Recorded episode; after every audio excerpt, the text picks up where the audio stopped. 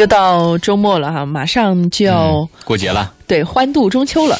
但是我们在欢度之前呢，还是得跟大家谈谈实际的问题。嗯所以在周末的时候，我们的周老爷如约而至啊。嗯，刚刚还问了一下周老爷，说这个咱们这婚姻的话题，周老爷说好多事儿呢 要不要利用节假日好好处理一下？呃，是啊，婚姻它是有很多麻烦事。我们前两趴谈了婚姻当中麻烦事儿，一个是讲了感情用事嘛，一个是讲了孩子的之间的矛盾，孩子引发成人的矛盾。上一期我们主要讲了个婆媳关系，嗯嗯是吧？婚姻当中还有一些麻烦事儿呢，我们今天再慢谈吧。嗯很多结婚的夫妻他们会有一个误区，他们认为我们是夫妻了，那我们在很多问题就可以达到一致，嗯实际上是错误的。嗯我特别反对的一件事儿呢，夫妻俩一结婚以后呢，这个夫妻啊，有些男人就把他的老婆拉到他们公司，或者是开一个夫妻店，两个人去共事。本来人和人的交往就充满了艰辛和困难，你又增加了一个可变因素。嗯这个夫妻店开好的少，开糟的多。呃，结过婚的人，有过男女关系经验的男女，你们回忆一下，装修很多会有分歧，会有矛盾。所以这个夫妻店呢，我就跟很多人建议过，我说如果是你们公司雇人，千万不要雇你老婆，你老婆雇到你们公司就有失公平了嘛。如果你是老板，底下雇了个你老婆，当然你老婆管财务不见人，那是另外一回事了。如果你老婆是总经理，你呢又是一个什么生产部的，很容易发生问题。这个问题能严重到什么程度呢？能严重到就是经过两年、三年甚至十年的矛盾积累以后，导致离婚。公事儿私事儿得分清。对，一个是公事私事要分清，还有一个就是男女关系的这个界面越清晰、越单纯，男女关系的快感就越好。你增加一个东西，就有一个麻烦；你增加一个东西，它就会带来一个沉重的负担所以，永远在恋爱当中的状态才是最令人向往的。啊！那不可能的啊，那不可能的。所以我们要把这个婚姻当中的麻烦事要跟大家讲清楚。特别有些男人他有个习惯，就是把这个老婆带到夫妻店。嗯，如果你开个小店铺可能还好，一旦真成为公司了，他的矛盾是肯定存在的。如果女方和男方都有自己的主张，都认为自己的建议和方案是对公司发展最好的，嗯那这个矛盾就是水火不相容。嗯所以我一再跟我周围的朋友讲，老婆关系就是老婆关系，女朋友关系就女朋友关系，红颜知己就是红颜知己。你把两个东西，当然它这个界限有时候会变的啊。你比如说你那个朋友关系，可能在某一个刹那就变成红颜知己了啊，红颜知己可能又变成一个什么情人关系，有可能了。所以他他会突然变的。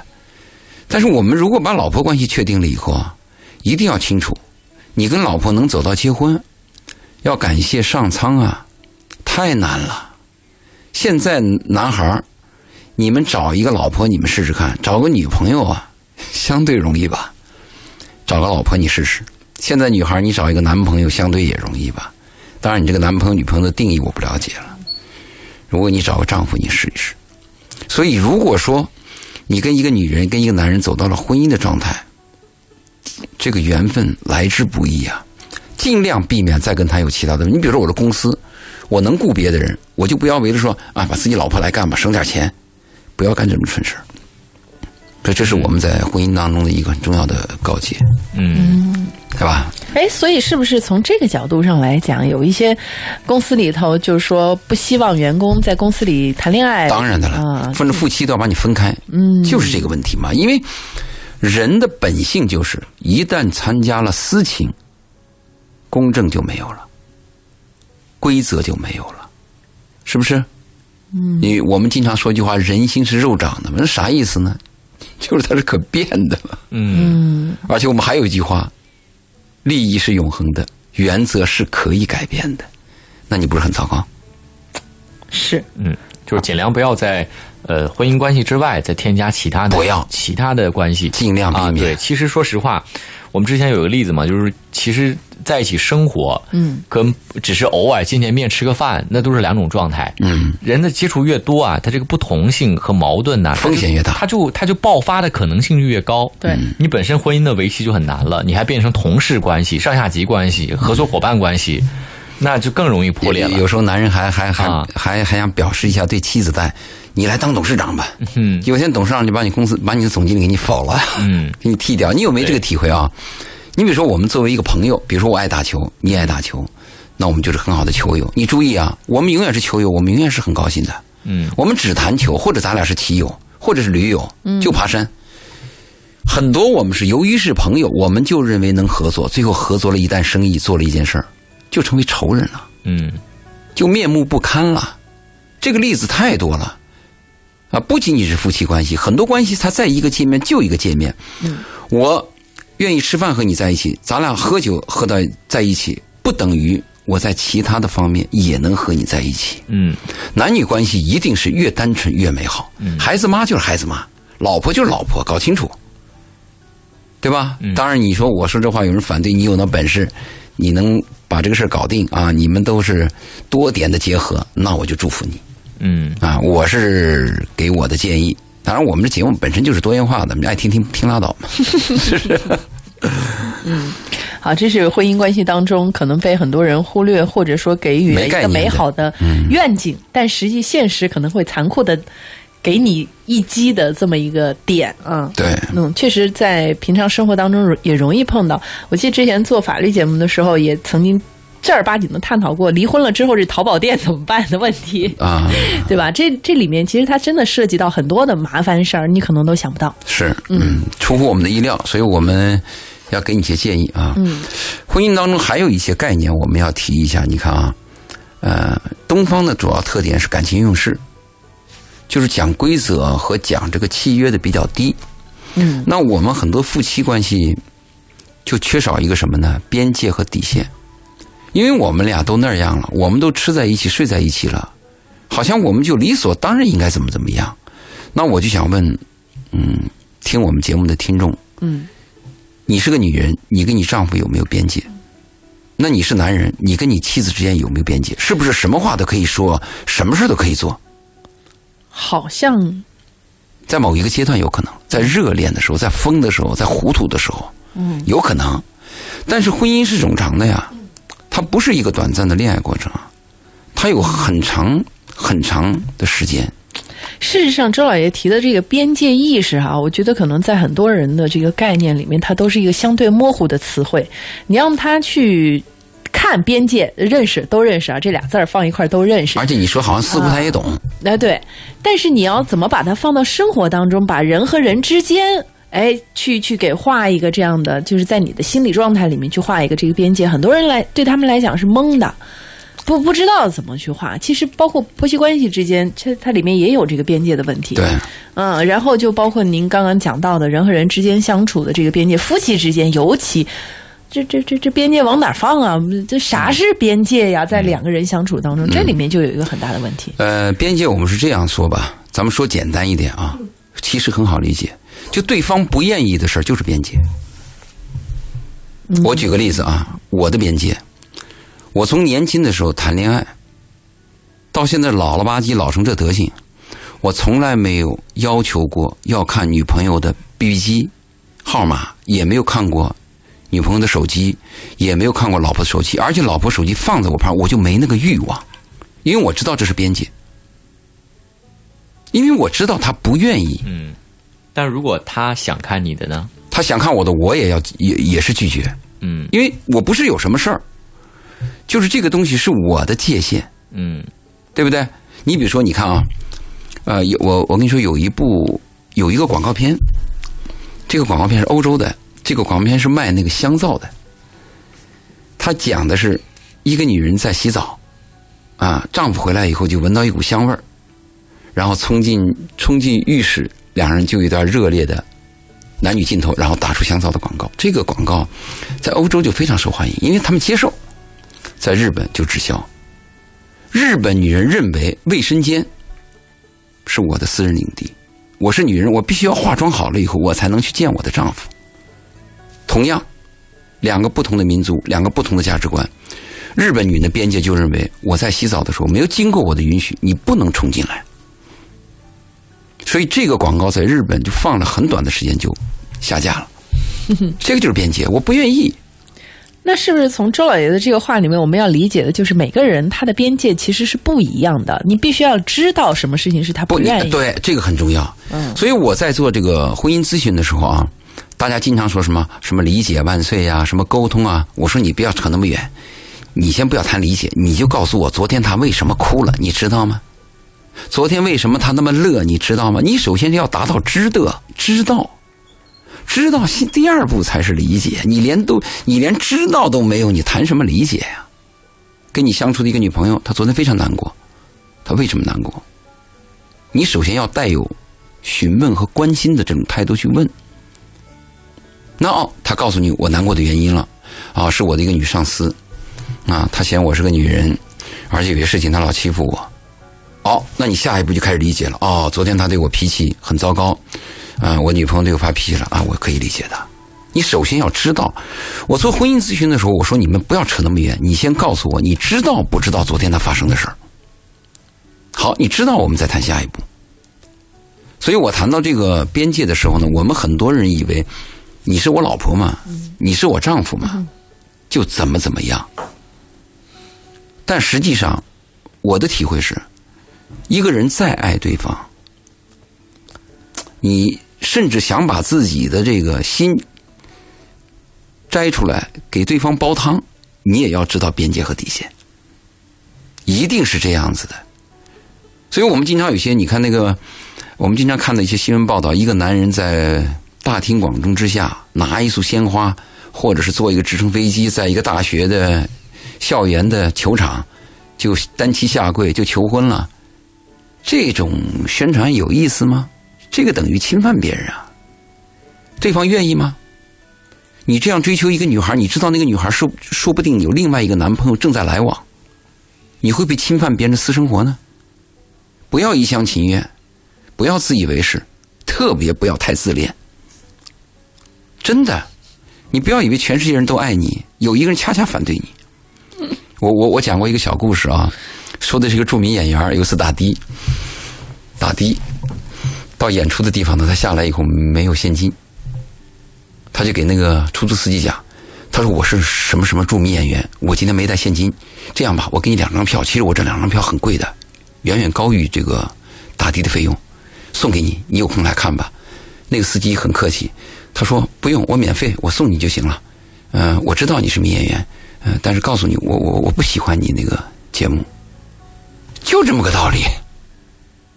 你像我们在这做节目。”别以为文化星空的听众都喜欢我们，那后面拍砖的反对你的有的是啊，是不是？应该有这样的概念。所以我就谈到我说，这个夫妻界限、这个边界和界限，我我在做婚姻咨询的时候，我就发现很多夫妻他是毫无理由就超越了别人的边界和底线，嗯，理所当然。对他会觉得这是爱的权利，对。你女人就说你为什么不让我看你手机？啊，你男人怎么我就是要管你，而且他能推导出很多结论，就是你我爱你，你心虚，你不爱我，对你心虚，你心虚，你不敢，嗯，对你凭什么不让我看？而且他这个逻辑在他的世界里非常正确哦，对，说出来还挺能说服别人的。你跟跟第三方说，他要不是心虚，他怎么不让我看呢？然后第三方 好像有点道理。所以我们做，如果是男孩在谈恋爱。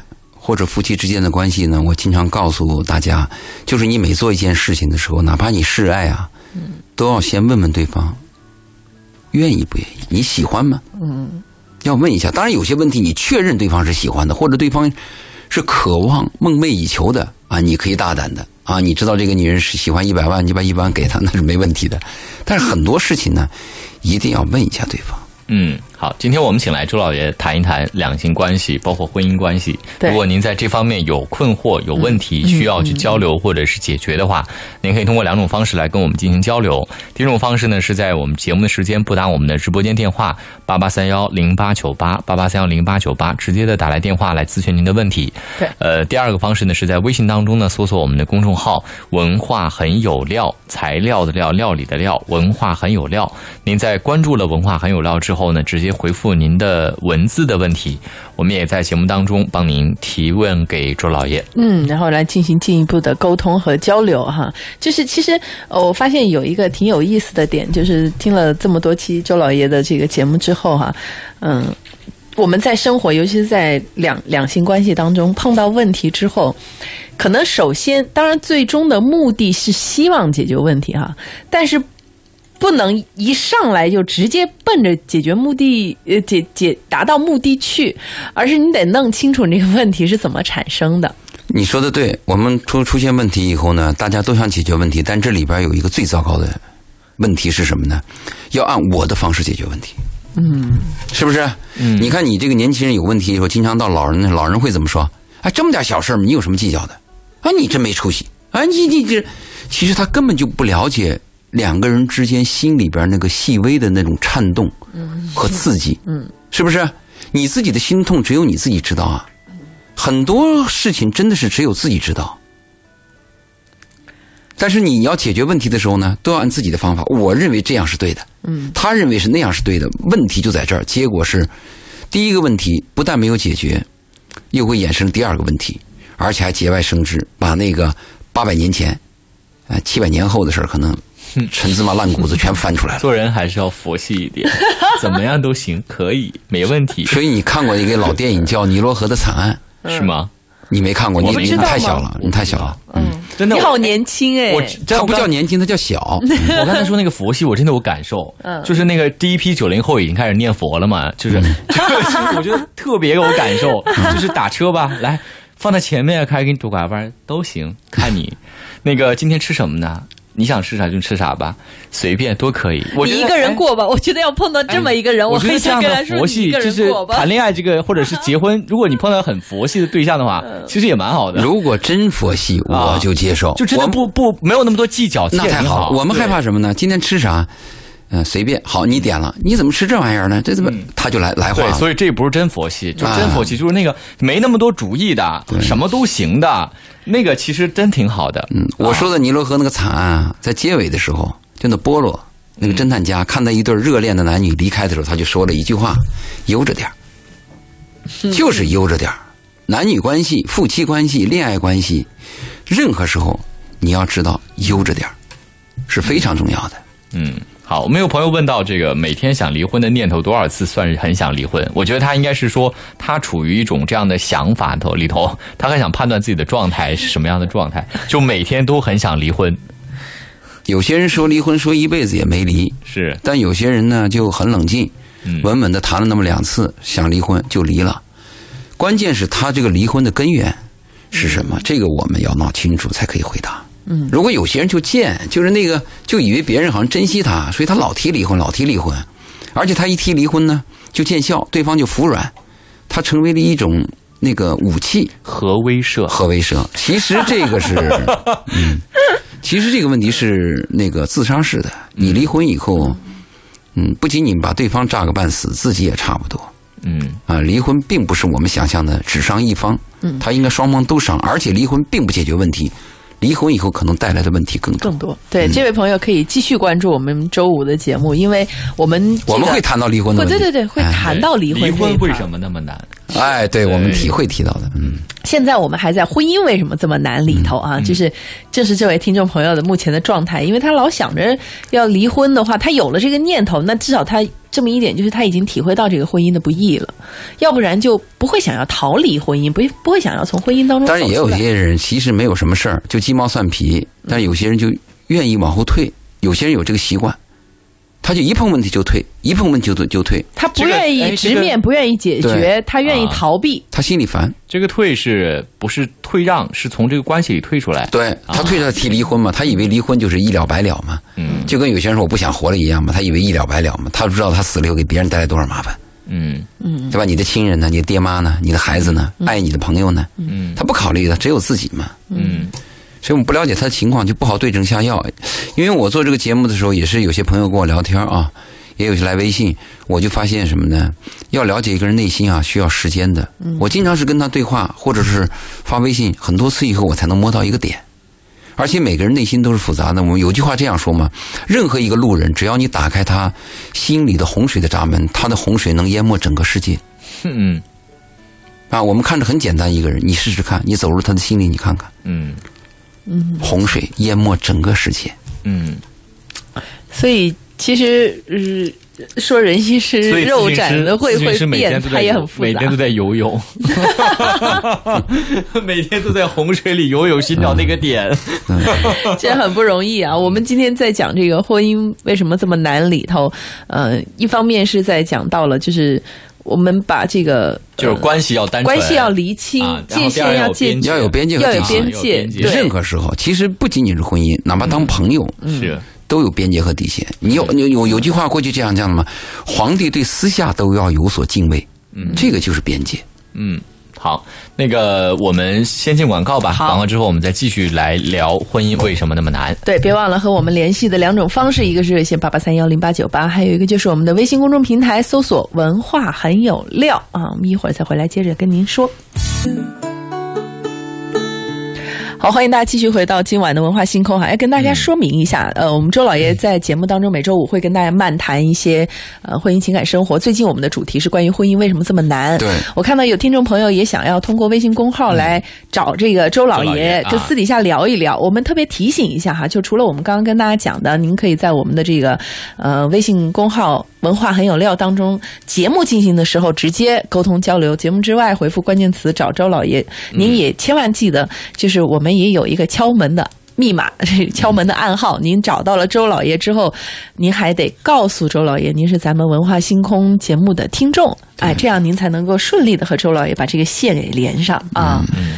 说的好文绉绉啊，就是没人不因为周老爷来了，必须文绉绉一点。不说你加人家微信的时候，你不说你是文化星空听众，人不加你，人不通过，就这么个意思。对啊，因为周老爷时间有限，周老爷可忙了，你知道吗？不不知道嗯哪些人加你，有些是做推销的嘛，你不是很烦吗？在那个微信当中呢，搜索“文化很有料”之后，回复“周老爷”这三个字啊，这个周树人的周，老师的老老爷爷的爷爷爷，就会弹出周老爷的微信。嗯然后呢，扫码添加周老爷的时候要说是文化星空的听众，对那就会添加你为好友了。是的，是的，是的，嗯，我们这个接下来接着再聊对对对，再听周老爷聊一聊这婚啊，姻刚才我们不是谈了，婚姻的这个边界和底线吗？嗯婚姻当中还有一个误区，我们的多数人男女关系啊，会以为我肉体关系很近的男女关系，彼此就会了解对方。哦我跟你生活的时间长，那我就肯定了解你。嗯这是一个误区。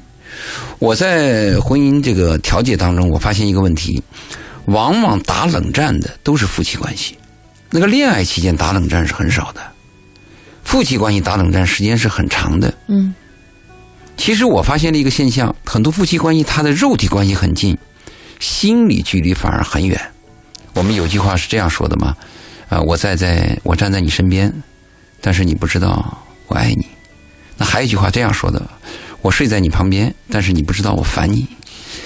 这个心理距离和肉体距离有时候成反比。嗯，你看我们在火车上随便见一个人，陌生人没有利害关系，哎，可以聊啊，推心置腹，甚至带点吹牛，随便谈，嗯，很开心，也好像就是知己。但是你跟你的妻子、跟你的丈夫，能这样知己，能能这样毫无保留、很痛快的聊天吗？几乎是没有的，非常比较少。所以我们建议什么呢？我们建议这个肉体关系比较近的夫妻，你们要更加注重心理的交流，嗯，不要以为你真的了解他。很多夫妻他其实没有这个激情啦。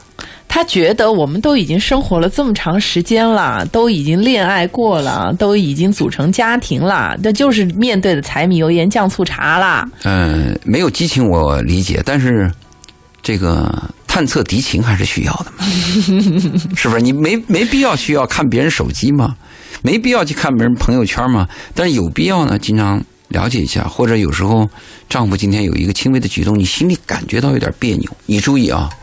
人的这个感觉是非常微妙的。你如果今天感觉到你丈夫有点别扭，嗯，这个感觉一定存在，你一定要想办法在今天或者明天找一个合适的契机去问问他。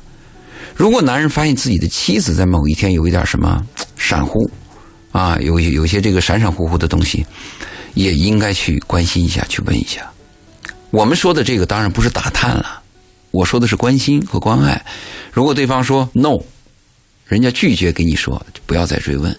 但是一定要关心，一定要打探，而且心里这个感觉，你感觉到的东西，百分之九十是存在的，真的是存在的。这就是第六感吗。第六感，因为你太熟悉了。嗯，呃，你跟一个，呃，相就是相处共同生活五年、十年的人，不论是你的丈夫和妻子，今天他推开门一刹那，你就看他那一眼，你就能大概判断出来他今天过得好不好。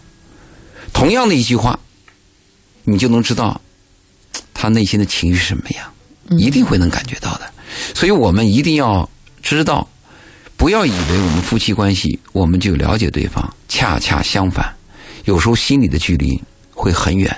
嗯，我就建议我们夫妻之间呢，一定要有这个比较密切的心理交往。其实男女关系有三个方面，一个是亲密，一个是性，一个是婚姻。我们很多夫妻关系亲密是越来越少了。什么是亲密呢？拥抱一下啊，拍拍对方的肩膀。啊，我们走的时候拉拉手，这个夫妻的亲密会来越越来越少了，最后夫妻就剩下两条了，一个是性，一个是婚姻，婚那个结婚证。那最后再往下走，走的很孤独的时候呢，婚姻的信也没有了，只有那本结婚证了。很多夫妻是这样子的呀，所以我们特别提倡夫妻之间的亲密，这个亲密行为非常重要。嗯，有亲密就会有爱，有性也会有那婚姻一张纸。但是呢，有性未必能有亲密，真的是这个样子。有婚姻结婚证不等于你有性、有亲密、有爱，不等于。所以我们要知道，婚姻并不说我跟一个人住的时间长我就了解他，有时候他那个心里排斥你，两个之间有矛盾，很难了解对方的。你愿意把自己袒露给对方，或者对方愿意跟你袒露，在恋爱的期间，在你的一生当中一定能碰到。但是夫妻之间这样的存在，如果有，当然值得珍惜啊。如果没有呢，我们要争取。所以我说，我们不要以为我们是夫妻了，我们就了解对方，真的是未必。可能熟悉对方的一些生活习习惯，对哎，，你能发现对方，哎，今天的眼神不对，但是为什么不对，你未必知道。而且你跟很多人生活，包括一些朋友交往很多年，突然有一天一件事儿，你会得出个结论：他怎么是这样的人呢？有吧？一定是有的。就我们那个主观臆断的这个习惯，每个人都有。就是我认为你好，我看你怎么都顺眼。哎，我如果认为认为这个人是偷斧子的，他怎么样都像个偷斧子的。而且我不止一次发现，由于最后心理的隔阂造成误解，最后造成偏见，最后造成成见，在打上冷战以后，人就离婚了。刚才那个有个听众不说每天想离婚吗？每天想离婚不重要，你吵不吵架啊？还有没有激烈争吵？你有没有希望？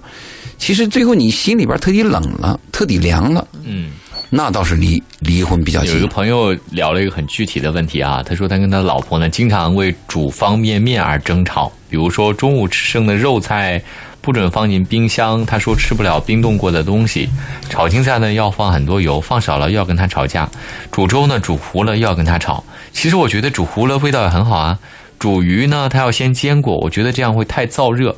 煮猪肉呢，它要放姜，我觉得吃姜多了会痒，很多很细碎的问题经常会吵架。请问我们怎么办？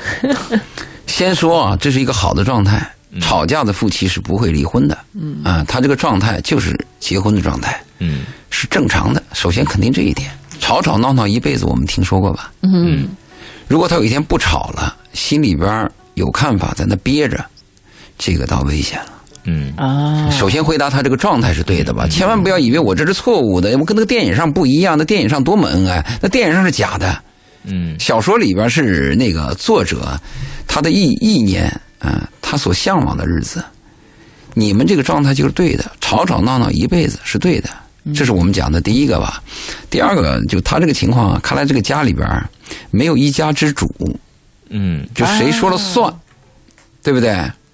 第三呢，就这个领地啊，领地啊，界限模糊。你比如进厨房，进厨房谁的领地？我跟你说，进厨房我们家是我的领地，我是大厨嘛，周大厨嘛，那就是我说了算。那怎么做，那就是我说了算。到底是先过油还是先焯水，那就我说了算。所以第三个，他们这个领地不清楚嘛。第四，他们这个事情过后有没有总结？我最担心的是夫妻为一件事情啊吵一辈子，这是很恶心的。我特别喜欢的夫妻是我们不断有新的吵架，就是新的问题嘛。如果你在一个石头上跌了 n 次跤，能说明什么问题呢？那你不是瞎子就是愚蠢嘛。嗯那如果你每次炒，今天是为了黄瓜炒，明天是为了土豆炒，后天是为了什么牛肉炒，你始终有些，你天天为方便面，嗯，我的妈呀！再一个，再一个，后来我要补充一下，方便面是垃圾食品。好的好的好的，我们在有位朋友打进电话进来哈，我们也接一下这位朋友的电话。好，张先生你好，啊，你好。嗯，你有什么问题直接说。哦，就现在我跟我前妻是那个离异状态嘛，就是小孩两岁多。就是我问一下，就是说，呃，我这是还说想给孩子一个完整的家庭，因为他本身也是单亲家庭，我就是不希望这个下一代也是重复啊、呃、这样的一个一个家庭，所以我是有这种意愿。但是他的话可能是没有太强的这个意愿，因为三观不太一致。因为我还是说建议我事业心比较强一点，可能他的话就是说很安逸的那种。就是说现在有没有说保持这种状态，说有没有必要就是说复婚，就啊问一下这样。复婚呢、首先我首先我不知道你们为什么离婚啊？如果离婚有几种情况就不要复了，一个是你们价值观绝对对立，就是绝对对立，因为价值观是不可更改的。如果是因为这个问题就不要复离婚也是三观不太一致啊。那我就说到这个问题了嘛啊。但是感情还是有，因为有在一起有六年了，对。呃，第二个问题就是有没有重大伤害。如果有过重大伤害，那心里边那个疤流血，这个离这个复婚也是比较希望比较好，你的信号就是比较差。喂啊，听得到吗？我能听到你，你的信号比较差，确实你应该在一个好的地方打电话。嗯，或者说这个您问题提出来了，听听周老爷的分析，把这手机挂掉，用收音机仔细听一下，就是然后你看看哪些能对得上，如果不行的话，回头再加周老爷的微信也行。我们先听听周老爷怎么分析。他的意思是要不要复婚啊？对，你看他的小孩才两岁，我估计他离婚也离也也就是一两年。嗯，我的体会是啊，能富尽量富。你不要以为你离了老婆以后，你还可以再找到一个老婆。这个女人也不要以为我身边这个男人恶心，我离了这个男人可能会更好，找一个更好。其实天下乌鸦一般黑，一个更比一个黑。婚姻都差不多，都是这个样子。当然，注意啊，婚姻差不多，爱情可不一样。你能找到你一个爱的女人和爱的男人，那是截然不同的。但是这个几率太低了，不要不要奢望。所以你就按婚姻去考虑，婚姻能能复婚最好复婚，况且他有个孩子。嗯如果你有点责任心，你懂得一点爱的话，那这个复婚是有必要的。我是提倡，特别是在短期之内离婚的，一年之内、两年之内，这个复婚的可能性非常大。嗯，而且婚姻就是一个合作关系嘛，你三观不合适，我们可以有 contract，我们可以讲契约嘛，哪些事情我们应该怎么办？我们上次离了婚，这次复婚应该怎么办？也行啊，或者是我现在没有找到合适的老婆，你也没找到合适的男人，估计在三五年之内找不到，咱们俩表面上还是夫妻，让孩子健康成长嘛。嗯我们各过各的，私下有自己的，我我作为男人私下有我自己女朋友，你作为这个女人私下有你的男友，但是我们表面是夫妻，是为了孩子嘛？孩子多脆弱呀！这个家庭最弱的不是女人，家庭最弱的弱者就是孩子。嗯，所以我的建议是，能付尽量付，嗯嗯，成人之美。好啊，也算是解答这个朋友的问题哈。啊。当然，我们节目时间不多了，还是再说一下，之后我们要交流的话，可以在节目一开始或者节目中间，大家拨打我们的电话八八三幺零八九八，我们每个周五在同一个时间段九点对。到十点都会请来周来做交流。是啊，同时而且这是一个系列哈，嗯。大家可以持续关注或对。者回每个礼拜五对对对相关的问题，您都可以在礼拜五的晚上九点到十点啊、这个时间段啊，尤其是偏早一点会更好啊，打进电话或者是把您的文字呢通过。我们的公众号“文化很有料”来进行发送。当然了，如果在节目之后您需要跟周老爷交流的话，您可以在我们的公众号“文化很有料”当中，您关注了之后回复“周老爷”这三个字，嗯啊，周树人的周，老师的老，爷爷的爷，对啊，周老爷，然后呢就会弹出周老爷的微信。嗯，是的。那关于其实关于婚姻的点点滴滴啊，呃这个我们还有很多的点来谈，来告诉大家婚姻为什么这么难。其实至少如果是从一开始听到现在，很多朋友应该都厘清了一个观念，就是结婚跟谈恋爱是绝对的两码事。和爱情两回事。对，它更多的是一个合作的关系。那怎么去处理这个合作的关系？在合作的关系当中，我们要注意哪些点？可能是大家需要重新来更新一下自己这个认知的部分啊。当然还有很多的细节，我们今天因为节目时间的关系，没办法去再展开下一个点了。下次再说。对，下一次再说。我们今天就暂时先聊到这里。如果有需要的朋友，可以在节目之后继续来通过微信或其他方式跟周老爷保持联系。非常感谢周老爷，我们在下周五再见。好再见拜拜。